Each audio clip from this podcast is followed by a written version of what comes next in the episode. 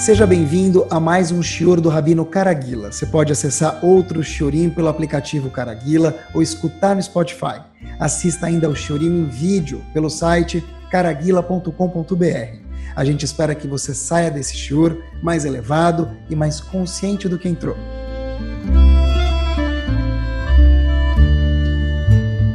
Muito boa noite. Eu vou trazer um quote para vocês de um livro e com ele a gente desenvolve o tópico fortíssimo do shiur de hoje, se Deus quiser. É o seguinte, tem um livro chamado Be'er Maim Chaim. Esse livro foi escrito aproximadamente em 1800 por um Rav, que era Rav Chernovich. Ele escreve o seguinte, quem cuida de uma certa atitude, que ele tem um certo tributo, ele é cuidadoso numa certa midá, uma característica, diz o Bermaim Chaim, Ein bekbo.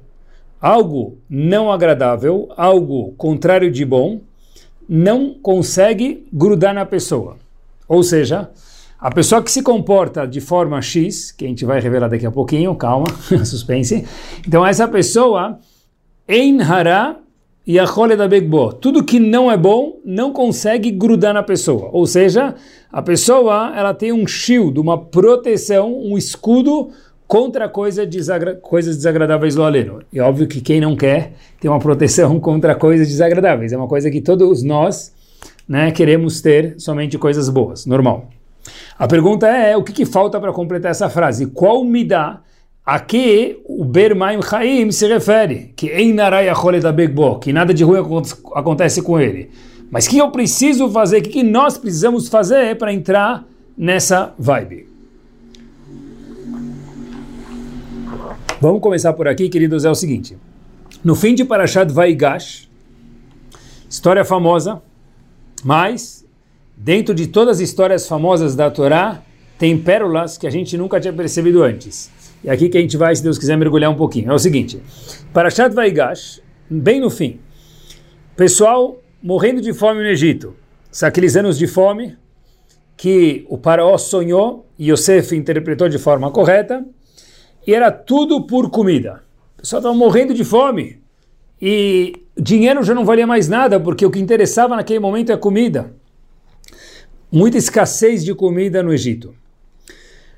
A terra do Egito, para a gente ter uma ideia, tudo isso está escrito na Torá, virou posse do governo. O que quer dizer isso? O governo egípcio, via Yosef como presidente, recebia essas, posse, essas terras de pessoas, de cidadãos que moravam no Egito, e através disso ele dava para eles um pouco de comida e daí por diante. Então as terras das pessoas, dos cidadãos do Egito, se transformaram em posse do governo egípcio para que eles pudessem também ganhar comida. Quer dizer, não tinha mais nem dinheiro para pagar, tinham que pagar com terra.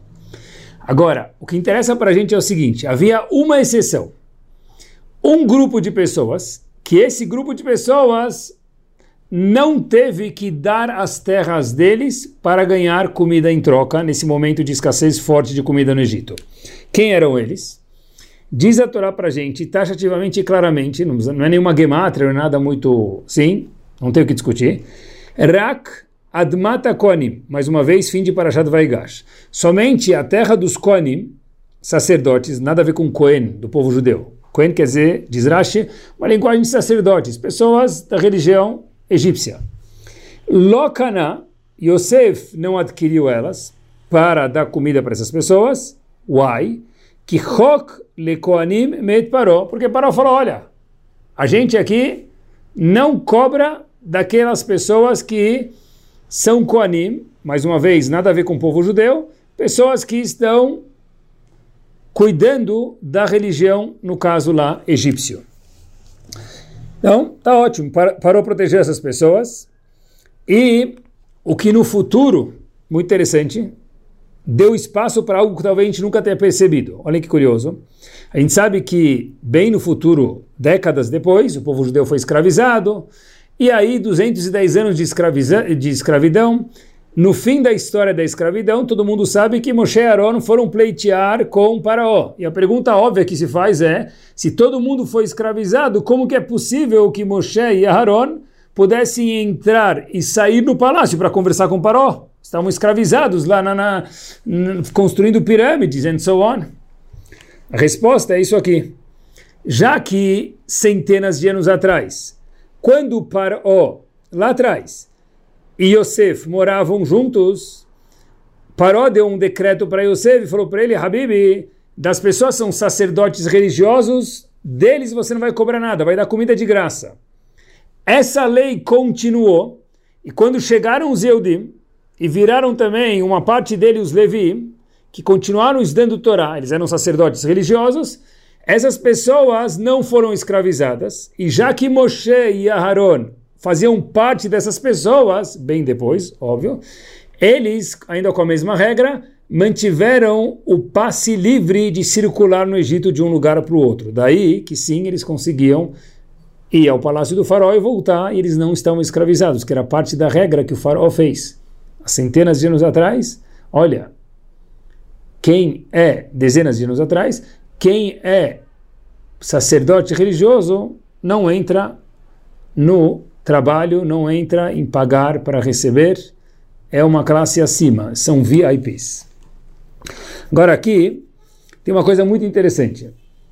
Eu vi em nome do Al-Sheikh HaKadosh, que veio em 1500, algo muito interessante. Yosef fez questão de cuidar dessa regra. Quer dizer isso?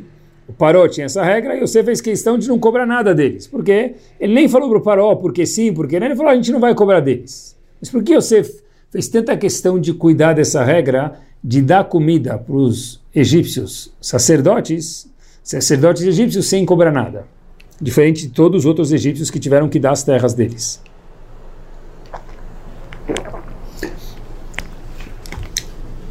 Olhem que forte, meus queridos. E olhem com a mesma história, a gente talvez nunca pensou nisso. Essa mesma época que Yosef, logo antes de Yosef virar o vice-rei do Egito, o CEO do Egito, do Egito, ministro da fazenda do Egito, ele foi seduzido pela mulher do Potifar. Uma mulher maravilhosa, linda, que seduziu ele. O que aconteceu logo depois? Ela veio seduzir ele, saiu correndo, ela tramou uma história contra ele. O que aconteceu com Yosef? Todos nós sabemos. Yosef foi parar aonde? Certinho, na prisão. Pergunta. Pessoal, olhem que pergunta power que a gente nunca pensou. Um minuto. Como assim? Se o Paró estava suspeitando que Yosef traiu ele via a esposa dele, quer dizer que a mulher do Potifar, o Paró, o, o homem, né, o, pensou que o marido dessa mulher do Potifar falou: olha, esse homem, Yosef pegou minha esposa. Então como é que ele manda ele na prisão? O marido dessa senhora, o que, que devia ter feito? Jogado ela, jogado ele, talvez ela não sei, mas jogado ele no poço e matado ele. Não deixado ele de prisioneiro. Como é possível que não mataram Yosef? Se toda a história que fizeram aqui, Yosef traiu a primeira dama, pessoal, imaginem o vergonha, ter sido morto em praça pública na hora. Como que é possível que Yosef foi parar na prisão? Porque não foi sentença de morte? Então disse Yosef o seguinte: já que eles tiveram pena de mim, porque de novo Yosef não fez nada, mas o zum zum zum que saiu foi que o quê? Que ele teve relações com a mulher e tentou seduzir ela e daí por diante. Então, conforme o zum zum zum que teve, o normal era que esse homem, no caso Yosef, fosse morto. Fato que o quê?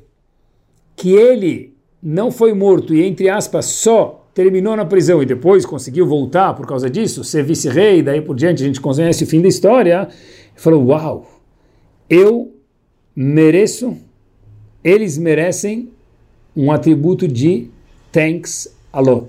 Muito obrigado. Todarabá, merci beaucoup. Por quê? Porque eles, de alguma forma ou outra, pouparam minha vida, porque o normal era me matar. Eles somente, entre aspas, de novo, me jogaram na prisão. Por isso que o que? Yosef, depois de 10 anos, quando teve a fome, 5 anos teve fome, o que aconteceu? Yosef pegou e falou, olha, dos Koanim a gente não vai cobrar nada, como que era antigamente, parou. Por quê? Porque eles pouparam minha vida, eles podiam ter me mandado me matar. já que foram eles que legislaram que eu tenho que ir para a prisão, em vez de ser morto, de Akaratatov, de thanks a lot, eu vou dar comida para eles sem pegar, arrendar nenhuma terra deles.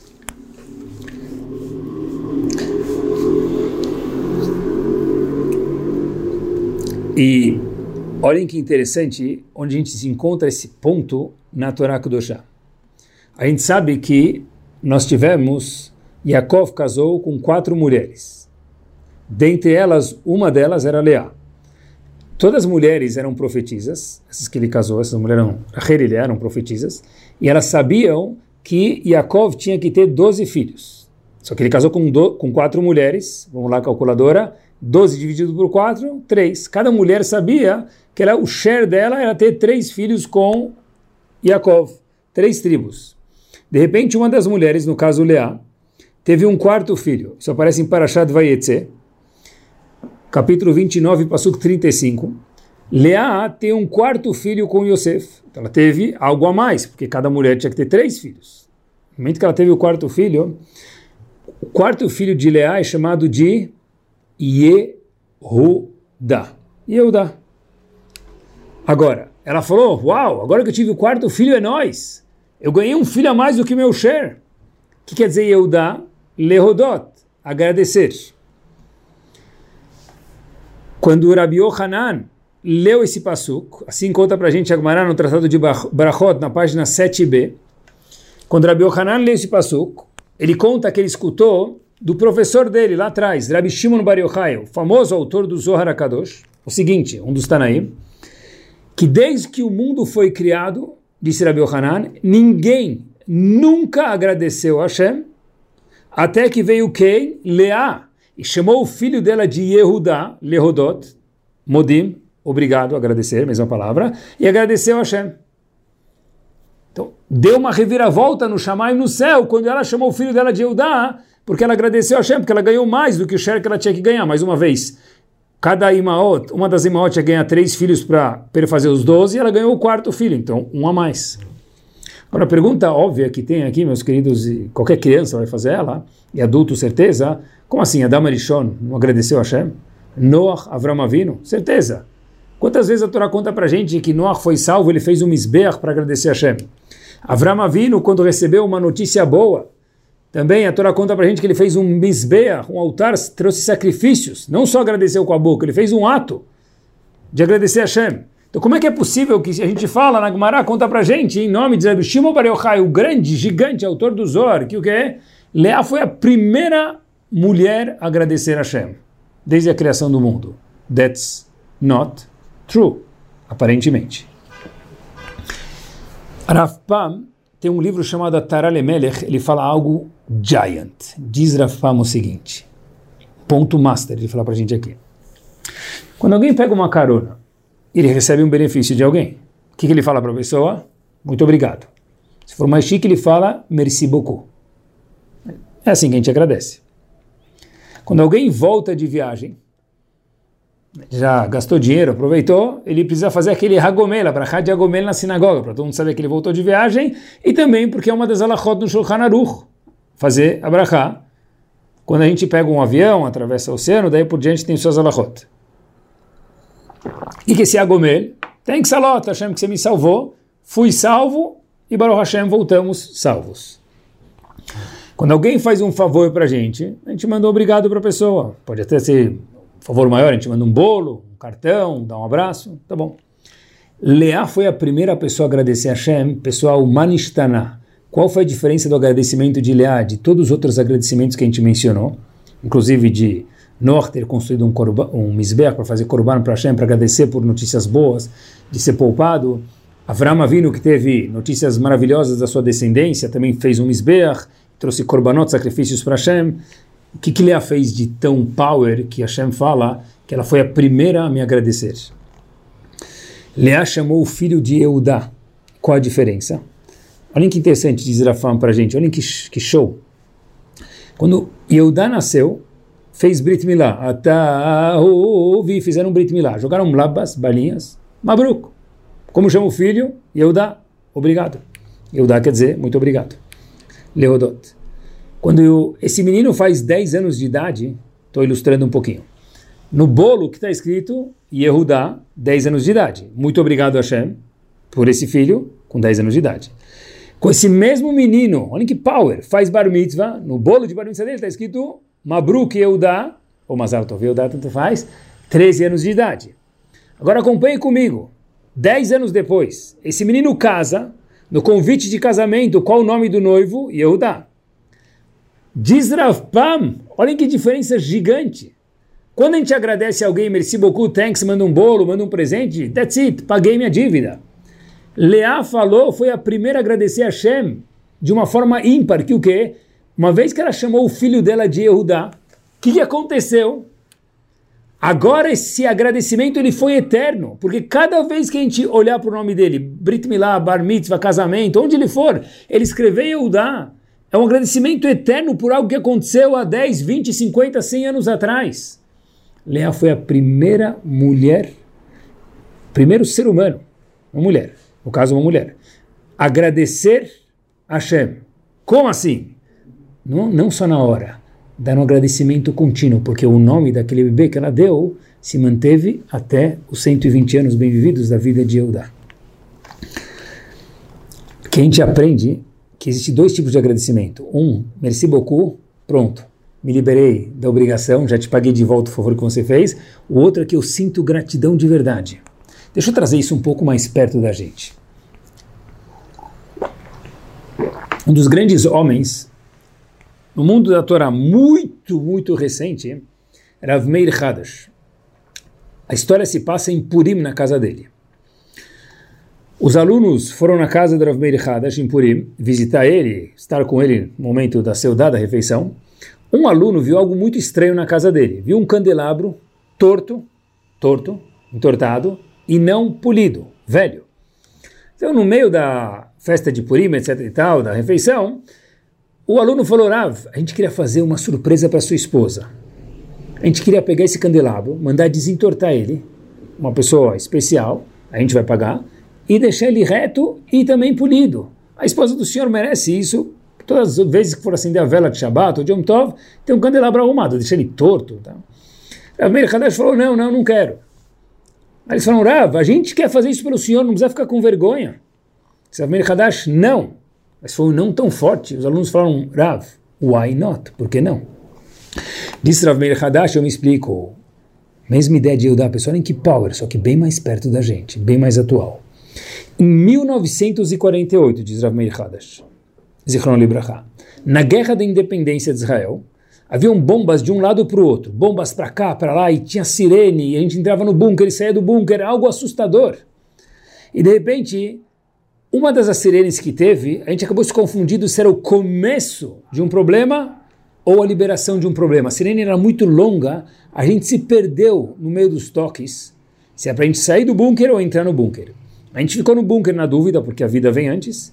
Minha filha cansou de ficar no bunker, e ainda mais que era uma dúvida naquele momento, ela foi para a cozinha pegar alguma coisa de Israel Hadash. E a gente ficou no bunker. A gente escuta um barulho muito forte. A gente sobe para ver, caiu uma bomba exatamente na cozinha, onde minha filha estava. Eu corri com minha esposa para ver o que aconteceu, e um milagre, a bomba caiu, acertou a parede da cozinha da nossa casa, mas nossa filha estava assustada demais, mas fisicamente nem um risco. E os alunos falaram, uau, que legal, Rav, mas isso o que, tem a ver com candelabro? Se eles, disseram erradas para eles, o seguinte, eu explico. O candelabro estava na cozinha, ele entortou e ficou machucado, defeituoso e um pouquinho mais velho, não tão shiny, não tão brilhante. Samir Hadash, eu conversei com a esposa daqui para frente e falou, olha, a gente precisa guardar alguma memória desse milagre. Para sempre. A gente combinou de deixar o candelabro para sempre entortado. Do jeito que ele foi, quando a bomba veio e acertou e tremeu a casa, entortou o candelabro e deixou ele um pouco mais feio e não polido, para sempre, para cada vez que a gente olhar para aquele candelabro velho, lembrar de um milagre de uma forma nova. Esse era o Akaratatov que Leá ensinou para o mundo. Foi a primeira mulher a agradecer a Hashem de tal forma. Meir Hadash foi um descendente da ideia do agradecimento de Leá, que é outro naipe de agradecimento. Qual é o propósito, pessoal, desse conceito? Acompanhe comigo um passo adiante, queria um pouquinho mais deep aqui. Eu queria aprender junto com vocês algo que é muito importante e vale para tudo. Acompanhe comigo, Gui Forte. Quando a gente fala de Akaratatov, gratidão, que é o tópico do show de hoje, espero que deu para ficar claro, que é o tópico do show de hoje, não é somente gratidão. Eu me explico. Gratidão no mundo, na ONG, no Google, ops, Rav Google, é algo muito bonito, fofo, um patrocínio Hello Kitty, maravilhoso. E de verdade é mesmo, no question. Mas é o que tipo de Akaratatov?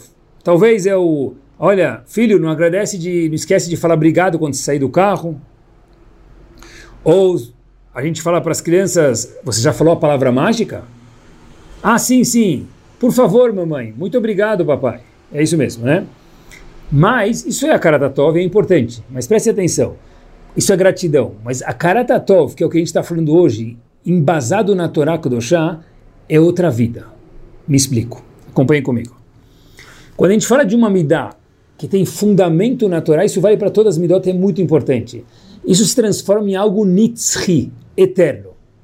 Obrigado, porque é fofo, porque é bonito, porque são bons modos, é algo finito. Dura 120 anos. Quando se fala de midot e a gente aprende elas do source verdadeiro, da fonte verdadeira e única, que é o DNA do mundo, que é a Torá Kedoshá, aquela midá se transforma em algo permanente, para sempre, eterno dentro da pessoa. Nunca mais, não 120 anos, para sempre, isso vira parte de cada um de nós. Assim que a gente se constrói. É outro ball game. Quando se fala de Akaratatov no mundo laico, que é importante, a gente tem muito a aprender, eu sempre falo isso, mas é outro ball game, é algo finito, porque é bonito, porque é bom, porque a gente vive bem. Na Torá não é porque a gente vive bem, não é porque é bom, é porque Hashem mandou. E a gente tem isso embasado em princípios da Torá, com provas e exemplos que a gente trouxe da Torá Kudoshá, isso vira algo eterno. É algo muito mais forte, muito mais. uma dimensão completamente diferente. Agora,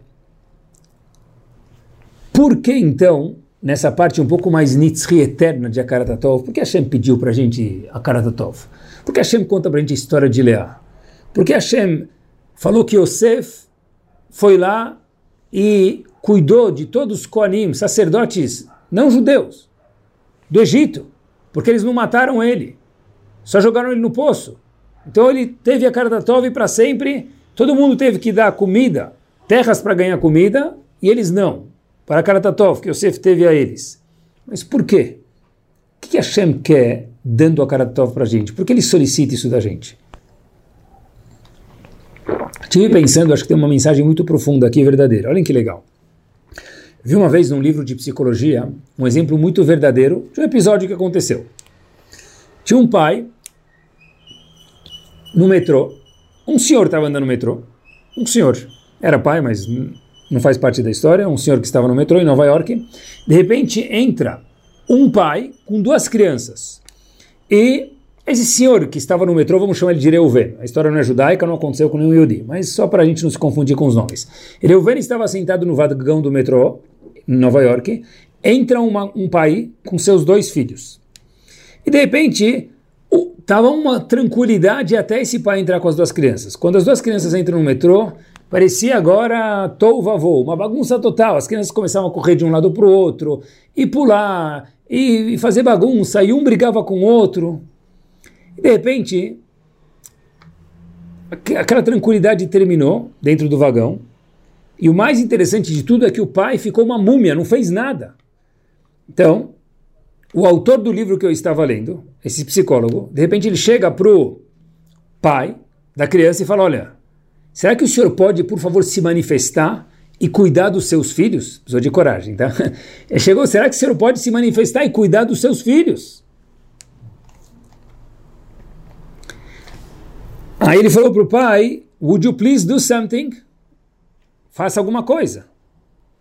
E o pai responde, já em português, vai. Eu não sei o que fazer. Aí o, esse Reuven, passageiro, falando para o pai do filho, mas desculpa, como assim não sei o que fazer? Faça pelo menos alguma coisa. Aí, de novo, o pai das crianças fala, não sei o que fazer. Aí ele falou para ele, Habibi, não sei se teve Habib, mas faz alguma coisa, são seus filhos, não dá para deixar eles correndo aqui no vagão, está incomodando a gente. Aí o pai das crianças vira para ele e fala o seguinte, deixa eu contar uma coisa. A gente acabou de sair do hospital. Minha esposa e mãe dessas crianças estava lá. A gente acaba de receber a notícia que ela saiu desse mundo e foi para um mundo melhor. É a mãe desses dois meninos. Essa é a reação deles. Eles acabaram de receber essa notícia. Eu não sei o que fazer. Você pode me ajudar? Aquele Reuven, passageiro do trem, falou: Olha, não tenho que te ajudar. Deixa eles correrem, deixa eles se sentirem tranquilos, deixa eles irem de um lado para o outro, porque talvez essa é a forma deles manifestarem nesse primeiro momento o sentimento que eles têm. Disse esse senhor para o pai da criança: No momento, essa bagunça é muito bem-vinda. Que, que mudou, pessoal? Ele estava muito incomodado. Um minuto depois ele falou: a bagunça é muito bem-vinda no metrô, no vagão. O que, que mudou? Mudou o enfoque. Quando a gente vê a mesma situação de uma forma mais completa, lá no caso foi o exemplo trazido, o enfoque muda, a nossa visão muda, a nossa percepção da situação muda, a situação de fato acaba mudando. O que antes era chato, vira agora uma coisa sugerida, deixa eles fazerem bagunça. E o que isso tem a ver com a Tatov? Tudo. Gmaná conta pra gente no Tratado de Brachot o seguinte, olhem só como tem tudo a ver. Na página 58a, Gmaná fala o seguinte, Oreach Tov Maomer. Que uma boa visita fala quando ela vai para algum lugar? Então, ela elogia o local que ela foi, a comida, ou sei lá o que for. Oreachra, um visitante não bom, o que, que ele fala? Fala, ah, não fizeram nada, só botaram mais um pouco de água na sopa, ou a festa estava muito, muito barulho, aquelas críticas que a gente conhece. Agora, Rava Victor Miller faz uma observação muito interessante. Ele fala o seguinte: o que a Camara vai ensinar a gente? Primeiro, como se comportar na casa de uma pessoa e agradecer, tá bom. Mas isso é muito pouco, disse ele. Tem alguma coisa mais forte. Diz ele que sim.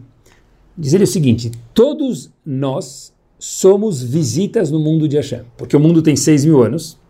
A gente vive 120 anos com muita saúde. 120 de 6 mil é um pinguinho.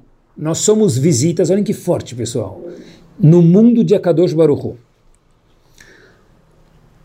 E quando a Gumará fala que uma boa visita, o que, que ela fala? Uma visita ruim, o que ela fala? É pelo mesmo serviço. Porque, de novo, se um foi bem servido, o outro não, não é por ser boa visita ou não uma visita, porque o trato foi diferente. No mesmo trato, olha que power. Uma pessoa fala merci beaucoup, de verdade, olha como você foi gentil, muito obrigado pelo esforço, e outra fala ok, thanks, tá, tchau. Um jeito muito frio. Já que nós somos visitantes no mundo de Hashem, o molde de Akaratatov que a gente coloca na nossa cabeça nos ensina a ver tudo na vida de uma forma uau, muito obrigado, ver as cores, sabores, tudo que tem no mundo que a gente desfruta, ou falar, me permitam um português bem claro, que várzea, que horrível. Quando a gente entra no molde Akaratatov, não é só agradece que é bom, agradece que faz bem, ao contrário, a gente acaba vendo tudo na nossa vida de uma forma muito mais florida, muito mais bonita. O pessoal vê a casa dele, o trabalho dele, a ginástica dele, you name it, qualquer coisa, o kipe que ele come, o pão de queijo, qualquer coisa, com outros óculos, com outros olhos. Porque olha que interessante. O que quer dizer a Karatatov? É agradecer a Hashem. Então não é só uma coisa. Por que Hashem pediu isso para a gente? Porque a gente falou que vira algo nitzri eterno. Porque Hashem falou, Habibi, não é só que Hashem está demandando isso porque Hashem tem uma agenda. Claro que não. Já falou, aprenda a viver com óculos de Akayatov na vida. Você vai ver tudo de uma forma muito mais bonita. Porque eu fiquei pensando o seguinte: se a gente tem tal coisa, é porque ele, maiúsculo, mandou. Óbvio que depois que a gente agiu de forma responsável. Repito, se a gente foi responsável, esforçado, uma vez que a gente agiu de forma responsável e esforçada, por que a gente tem tal cenário na nossa vida? Porque ele maiúsculo mandou. Então, se eu sei que é ele que mandou isso, que eu vou fazer? Agradecer, porque deve ser que esse é o melhor para mim. E olhem que forte agora, quando estava escrevendo o shiur para mim mesmo, para poder falar aqui, me, me veio na mente o seguinte, a palavra Yehudá, que é agradecimento, que é o que a gente está falando hoje, tem as mesmas letras do nome de Hashem. Yud, Yehudá, Yud, Rei, Vav, Dalet e Rei. Se a gente tirar o Dalet, a gente tem o nome de Hashem, Yud, Kei, não posso nem pronunciar, Vav Rei. É o nome de Hashem que a gente não pode nem pronunciar ele. A gente fala Do, mas é outro nome, nome que falava no Betamigdash.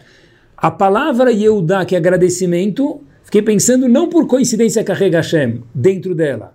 Por quê? Porque uma pessoa que de verdade acredita, como precedente a isso, ele tem que ter emuná, que cada situação que a gente passa na nossa vida, ela é custom made.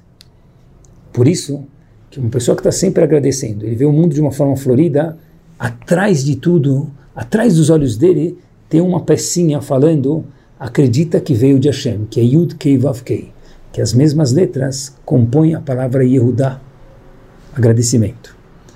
Agora sim, disse o livro Bermaim Chaim que mencionei para vocês logo no começo do Shiur, aquela pessoa que faz fill in the blanks, complete os três pontinhos, Ein araya da begbo. Nada de ruim consegue grudar na pessoa, atingir a pessoa. Diz Bermaim Chaim, agora eu vou completar a frase para vocês. Haragil lehudot lashem, aquela pessoa que está acostumada a agradecer para Hashem, Ein araya da begbo. Nada de ruim consegue atingir ele. Ele não explica por quê, mas eu entendo, talvez, uma sugestão simples, que o que é? Que já que a pessoa que está acreditando a Hashem agradecendo a Hashem, ele tem que acreditar em Hashem. Então a pessoa que está com Hashem, nada de ruim consegue acontecer com ele. Olhem que forte, pessoal. A melhor forma de ensinar os filhos a Karatatov, ou quem for, não é você já falou obrigado, pode fazer isso também. Mas sim, quando eles vêm, ou quando a gente próprio vê, cada um para si mesmo também tem que se educar, mesmo que for de fo forma falsa. A gente vira verdadeiro através de começar de forma falsa, é normal. Tudo na vida é assim. Quando a pessoa vai na sinagoga, por exemplo, ele fala obrigado Hashem. Imagina que o filho dele ouve. Ou ele próprio escuta isso. Cada um se auto-escuta. Obrigado pelo quê? Como assim, obrigado pelo quê? Que eu tenho uma sinagoga perto da minha casa. Obrigado que eu posso ir numa sinagoga. Obrigado que eu me sinto bem em tal lugar, em tal sinagoga. Não gosto dessa, vai na outra. Alguma tem que gostar. Eu me sinto bem. Que presente tem uma sinagoga e não uft, que a reza demorou. Isso é a cara da Tov. Ou falar a sorte que a gente tem uma mesa de Shabbat, porque não é todo mundo tem uma mesa de Shabbat. Tem gente que não tem mesa, tem gente que tem mesa, mas não tem Shabbat. Exemplos mesmo simples. Verbalizar, não deixa ninguém olhar essa. Mas pode falar. Hashem, obrigado que eu posso tomar banho. Presente. Alguém que está com o braço quebrado, tem gesso, dificuldade de tomar banho. Tem gente que não tem água. Eu, não. Hashem fala, verbaliza, obrigado por poder tomar banho. Que sorte que eu tenho um privilégio de ser um Yehudi, eu posso fazer Daf Yomi, ou Mishnah Yomi, ou Shiur Yomi, alguma coisa, participar de algum ciclo, de alguma coisa de estudo. É um prêmio isso. É uma sorte. Olhem como olhos de Akaratatov podem transformar a situação mais absurda em uma situação completamente diferente.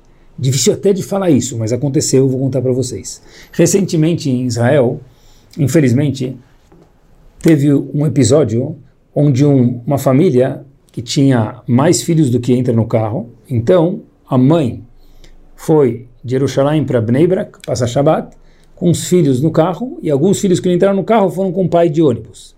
O pai estava no ponto de ônibus. Minha filha que está em Israel, Leia, me contou essa história. Estava no ponto de ônibus, depois virou notícia, todo mundo conhece, mas prestem atenção. Estava no carro, estava no ponto de ônibus, melhor dizendo, quer dizer, foram alguns filhos no carro com a mãe, voltando, e o pai ficou no ponto de ônibus, com dois filhos. Veio um árabe para fazer um atentado, subiu em cima da calçada e matou o pai, quer dizer, deixou o pai muito doente, e as crianças. A mãe desse marido em coma e que perdeu dois filhos, um dia levanta e fala para o público o seguinte, com uma forma muito convicta, muito forte. Pessoal, escutem só a frase que ela falou. Daqui para frente, na vida de vocês, em vez de dizer uft, reclamação, diz, digam mismor kuf. Em vez de dizer uf, digam mismor kuf. O que, que é o mismor kuf? Capítulo 100 do Teilim. Mismor letoda. Muito obrigado, Hashem. Pessoal, obrigado numa situação dessa. Bezat Hashem que a gente nunca, nunca passe por isso. Mas tem gente hoje no nosso povo que passou e falou com uma convicção muito forte. Em vez de dizer uf, diga mismor kuf. Thanks Hashem. Por quê? Porque quem tem imuná forte, que a gente não precisa passar por situações assim, em qualquer situação ele consegue ver Hashem, porque dentro de todo o Yehudá tem Yud Kei Vav Kei, que é o nome de Hashem. Quando a gente vai numa festa, exemplos práticos, e a gente volta e reclama da música, da comida ou da decoração, ou dos três. Só não tem nada a ver com a gente. Não foi a gente que pagou. Não gostou da música? Vai embora. Tchau. Se precisa ficar, fica sorrindo. O ponto não é a reclamação. Quer dizer, também é. Mas qual que é o ponto? Eu foquei no azedo em vez de focar no doce. Eu foquei no negativo em vez de focar no positivo. Aquele telefone lá que a gente vê nos produtos, qualquer reclamação ligue para o saque. O que é saque? Serviço de ajuda ao cara chato. O que é saque? Serviço de ajuda ao cara chato. Para que reclamar? Ah, eu estou com um problema. Então vai trocar o. Se está na garantia, troca, tudo bem, mas reclamar não ajuda nada. Quando a pessoa entra no mode reclamação, tudo fica incômodo na vida dele. Quando a pessoa entra no mode thank you, todarabá, merci beaucoup, muito obrigado, qualquer língua que for, a pessoa enxerga a mesma coisa com outros olhos. Exatamente igual o exemplo do metrô que a gente contou alguns minutos atrás. Não é à toa que cada um de nós, nós somos chamados Yehudim. Diz o Rebbe de Ger, por que a gente é chamado Yehudim? A gente não veio da tribo de Yehudá? Podia ser chamado Leviim, Koanim, Binyaminim, Saharim, tem 12 tribos. Se ele, porque o atributo que tem que estar presente na vida do Yehudi é Yehudim, Yehudá. Thanks, merci, muito obrigado. Porque alguém que tem Hashem dentro dele, em tudo ele agradece. Eu vou contar para vocês uma história nessa fase final do Shur que Rav Chaim Kanievski, Zichron Libraha, escutou de alguém e ele contou essa história adiante. Muitas histórias aconteceram com ele, mas ele não contava muitas histórias, pelo que eu saiba. Essa história ele contou. A história é a seguinte: veio um homem chamado Baruch para ele. Esse jovem Baruch, ele tinha um problema. Ele estava procurando o Shidur, queria casar. Ele tinha uma cicatriz, um corte na cara muito visível. E ele tentou um shidur, outro shidur, outra proponente, uma outra mulher e nada dava certo. Quando viam a cara dele, desistiu. Óbvio que de uma forma muito delicada e fofinha, mas ele sabia que era por causa disso. Ele já não sabia mais o que fazer. Ele foi para Avchaim Kanievski, Zichron Libraha, e contou para ele essa dificuldade. Falou, ah, eu, não tenho mais vontade de fazer nada. Não, como é que eu vou fazer um shidur com essa cara? Avchaim Kanievski olha para ele e fala, sabe o quê? O próximo shidur que você for, pessoal, não é fritar alho, não é nada. Escutem só as palavras que ele falou. Fala oi e tal, conversa um pouquinho e logo de imediato você já insere o assunto. Deixa eu te contar por que eu tenho essa cicatriz. Conta a história da sua cicatriz para essa menina que você estiver saindo. Aí esse menino Baruch falará, ah, eu tento esconder, colocar a mão na cara, passar alguma coisinha. Eu vou contar isso para ela, eu vou ser desclassificado de imediato. Você vai ficar em Kanievski? Conta. Se o Kadolador falou, Óbvio que eu vou contar. Baruch, mordendo a língua, já pensando como eu vou contar, ele saiu com a menina, já, o que eu vou falar para ela? Então ele falou boa noite, deu uma enroladinha, 30 segundinhos, um minuto, e falou, puf, vamos lá. Ele chega para a menina e fala, olha, você deve estar olhando para mim pensando de onde veio minha cicatriz. A menina nem tinha visto ainda a cicatriz.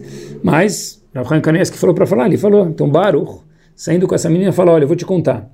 Eu estava indo para o Kotel Amaravi, em Jerusalém, Passei pelo Shuk árabe e, e o que aconteceu foi o seguinte: eu vi um árabe lá correndo atrás de algumas meninas. Então eu comecei a gritar alto, mistará, mistará, polícia, polícia. No que eu gritei polícia, polícia, o árabe ficou com medo, ele virou, parou de perseguir essas três meninas, mas ele começou a vir em volta para onde ele morava, que era no meu destino, na minha direção. O árabe pegou a faca, que ele ia acertar aquelas meninas, e raspou na minha cara. Eu, direto, me levaram para o hospital. Os médicos fizeram um trabalho maravilhoso, mas essa cicatriz ainda sobrou na minha cara. Pronto. Tudo isso, aquele proponente contando para aquela menina, já fiz o que Rav Chaim Kanievski mandou, e aí ele continuou para mudar de assunto. Ah, e onde você estuda, pedir parará. Aí a menina fala para ele segundo um minuto, posso te fazer uma pergunta? Disse ele, sim, me conta mais um pouquinho. Ele contou o detalhe, falou, tá, deixa para lá. Ela falou assim, eu já conheço essa história. Falou essa menina para o Baruch, que estava saindo com ele. Ele falou assim, da onde você conhece? Não saiu no jornal, não fiquei famoso, não gravaram, não fizeram nada. Foi muito cedo de manhã. Ele falou, eu conheço essa história. Ele falou, da onde você conhece? Ela disse o seguinte, olha, eu era uma das três meninas. Eu sempre quis agradecer a pessoa que nos salvou, mas eu nunca mais te vi. E hoje é o momento de eu te agradecer. Meus queridos, eu vou contar para vocês a verdade. Eles saíram mais algumas vezes e de uma forma muito emocionante. Viraram Hatan e Kalá, noivos e noivas, noivo e noiva, marido e mulher, pai e mãe, e o resto é história. Por quê? Porque disse a menina: Gostei de você, sua cicatriz para mim não é algo pejorativo, para mim é uma maquiagem sua cicatriz. Porque cada vez que eu olho para sua cicatriz, eu lembro que eu estou viva por causa de você. Você me ajudou, você foi o shaliach de Hashem para me ajudar. Eu devo a kratatov para você. Então, pela cicatriz in itself, eu não vou deixar de casar com você, é o contrário. A cicatriz para mim é um chantilly em cima do bolo, é a cereja do bolo. É o akaratatov que todos nós temos que ter, que Hashem pede da gente. Mas por quê? Porque Hashem ama a gente. Por quê? Porque a Karatató faz a pessoa ver o mundo de uma forma muito mais sorridente, muito mais maravilhosa. E faz a gente focar no lado feliz da vida. Eu queria terminar nesse último minutinho. Tem uma Mishnah no Tratado de Brachot, meus queridos, no quarto capítulo. Talvez ela é famosa, e se não for, que fique agora. Rabbi Nechunia ben Akana, está escrito que ele fazia uma tefilá, e aí consta no Shulchan Aruch que a gente tem que fazer essa tefilá também, no fim do dia, no fim do estudo diário da pessoa.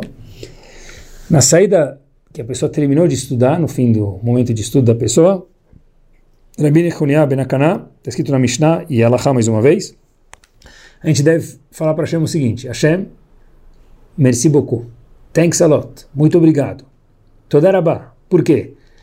Vou ler, vou ler um pedacinho da tefilá dele, um décimo. Sheshamta chelki mioshve betamidrash, diz a Mishnah, que você me colocou dentro de um betamidrash, uma casa de estudo, que a gente está fazendo agora estudando.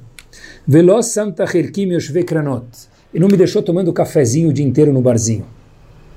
Vendo filminho o dia inteiro, vendo mais um, alguma propagandinha que mandaram, mais um filme engraçado, ou mais uma notícia de, de 500 formas diferentes prendendo meu tempo. Pessoal, cada Yudi que tem um propósito, cada Yudi que tem um privilégio, a gente está escutando agora um shur, então a gente tem um privilégio.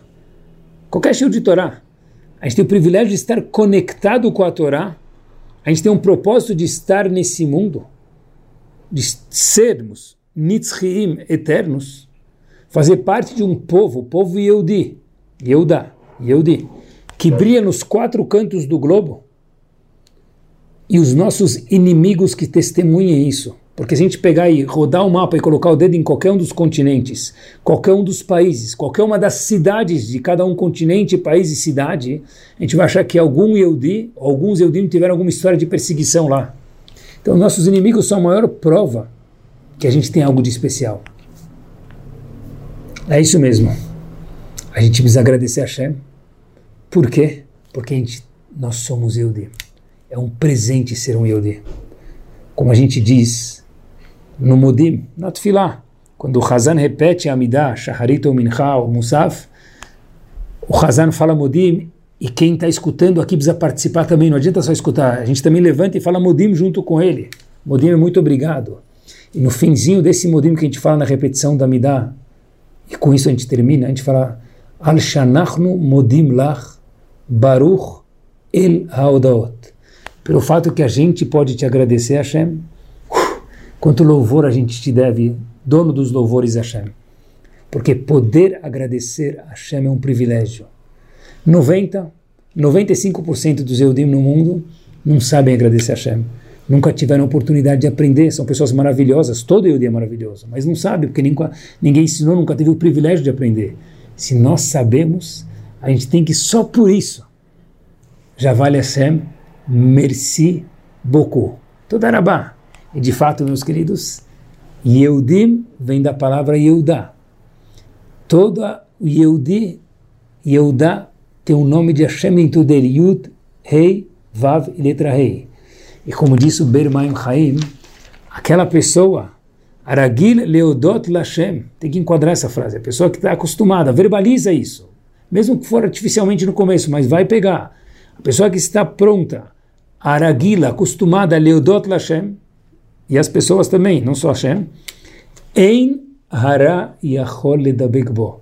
Só alegria, só coisas boas. Exato Hashem, uma vida de muito agradecimento, que a gente tenha bastante pelo que agradecer. Semana show para cada um de nós.